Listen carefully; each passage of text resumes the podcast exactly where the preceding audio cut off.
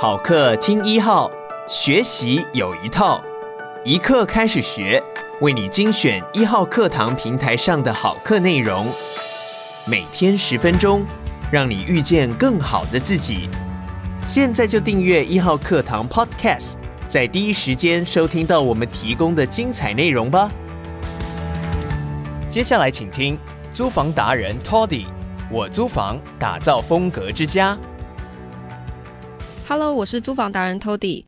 这堂课我要教你居家改造的终极大绝招：如何把原本看起来破烂不堪、超想要拆掉的木头衣柜、鞋柜或任何其他的木作柜子，用 DIY 的方法，只花几百块钱就变身成超时尚、超现代感，像是全新一样的家具。不知道你有没有遇到过，或者是你现在住的房子就是那种八零年代复古风。整屋子是木做的柜子，做好做满，像是一进门有一道木做的拱门玄关，客厅和餐厅之间有一道高到天花板去的酒柜，或是一整面的电视柜，还有厨房柜子的门片已经褪色剥落，颜色又很老气。走进房间，有一整面墙做成衣柜，大到可以住在里面，但是它的颜色非常老土，不是古典优雅的木头色。而是让你想起老家那种残破老旧、充满霉味的壁橱。偏偏房东又没打算花钱帮你翻修，换成新的家具，但是你自己的预算也很有限。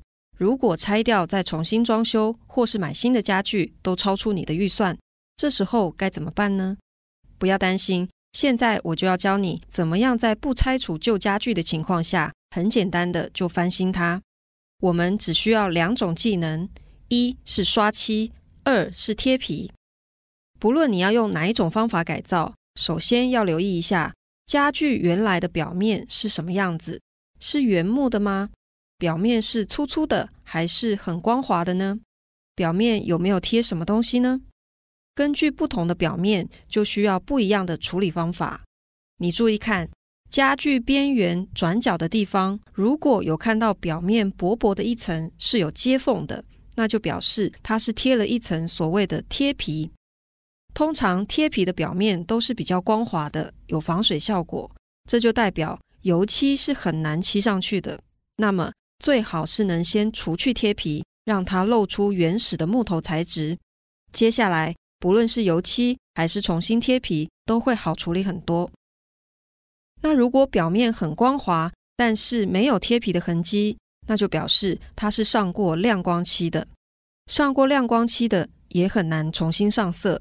这时候就需要先用砂纸把原来的漆磨掉，一直到露出原来的木头材质，表面有木头的纹路，摸起来粗粗的才能吃色，也就是油漆才比较好涂上去的意思。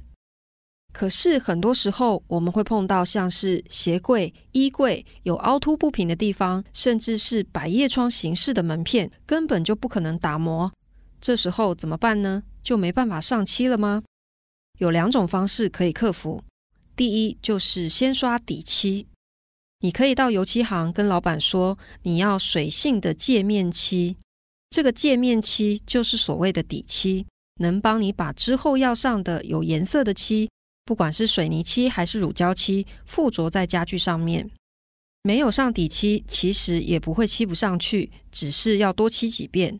像是用乳胶漆涂在有亮光漆保护的木头上，会需要至少四次才能涂得很均匀。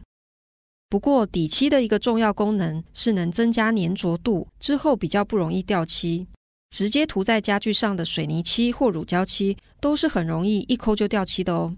还记不记得我在油漆篇里面提到过，有哪几种水性漆是可以用在木头上、家具上的吗？木器漆、水泥漆、乳胶漆，还有瓷漆，这四种都是可以用来改造家具的。水泥漆和乳胶漆本身的成分设计并不是用来漆家具的，所以比较需要底漆的帮助。但是木器漆和瓷漆本身有加入硬化剂。也就是质地比较坚硬，所以就算没有底漆，相对来说比较不会有掉漆的问题。那为什么不用木器漆或瓷漆就好了呢？之前有提到，乳胶漆的颜色是最多样的。如果你想要做出莫兰迪色的衣柜，乳胶漆比较能达成这个愿望。其次，木器漆还有瓷漆都比乳胶漆还要贵。如果面积很大，那么就要精打细算一下了。那么贴皮呢？什么时候要用到贴皮？贴皮通常会使用的时机是，如果你希望呈现的效果不只是颜色的改变，而是能够有一些图案的变化。我们最常用在橱柜门片的改造，因为厨房的柜子表面会需要防水，又要耐刮，所以刷漆就不会是一个好主意。比较简单的方法就是贴皮。有一种贴纸叫做波音软片，就是飞机波音七四七的波音，它是有一点点厚度的贴纸，专门设计来让人 DIY 贴家具的。它的耐磨、防水程度都是很适合用在橱柜上面的。而且有各式各样的颜色和花纹，特别是仿木纹的效果。要贴的时候也非常简单，它有自带背胶，所以直接撕掉就可以粘。只不过你还是需要花一点时间熟悉技巧，才能贴得完美。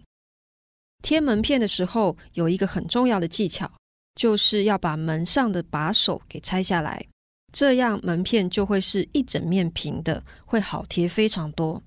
拆门把非常简单，没有什么特殊的技巧，只需要拿一支十字起子，打开柜门，从里面把固定把手的螺丝卸下来就可以了。贴完之后再原路锁回去，也很简单。其实老旧的木头家具，只要经过改色，就能呈现完全不一样的效果。很多时候我们觉得家具很老旧、很土，其实只是颜色的问题，不是样式的问题。刷漆或是贴皮，试试看会有惊人的效果哦！可以让古老的台式衣柜一秒变成法式乡村风哦。对了，还是要再提醒一下，如果要把油漆用在家具上，是很难恢复原状的。贴皮也是一样。所以，如果你想要改造家具，记得一定要取得屋主的同意哦。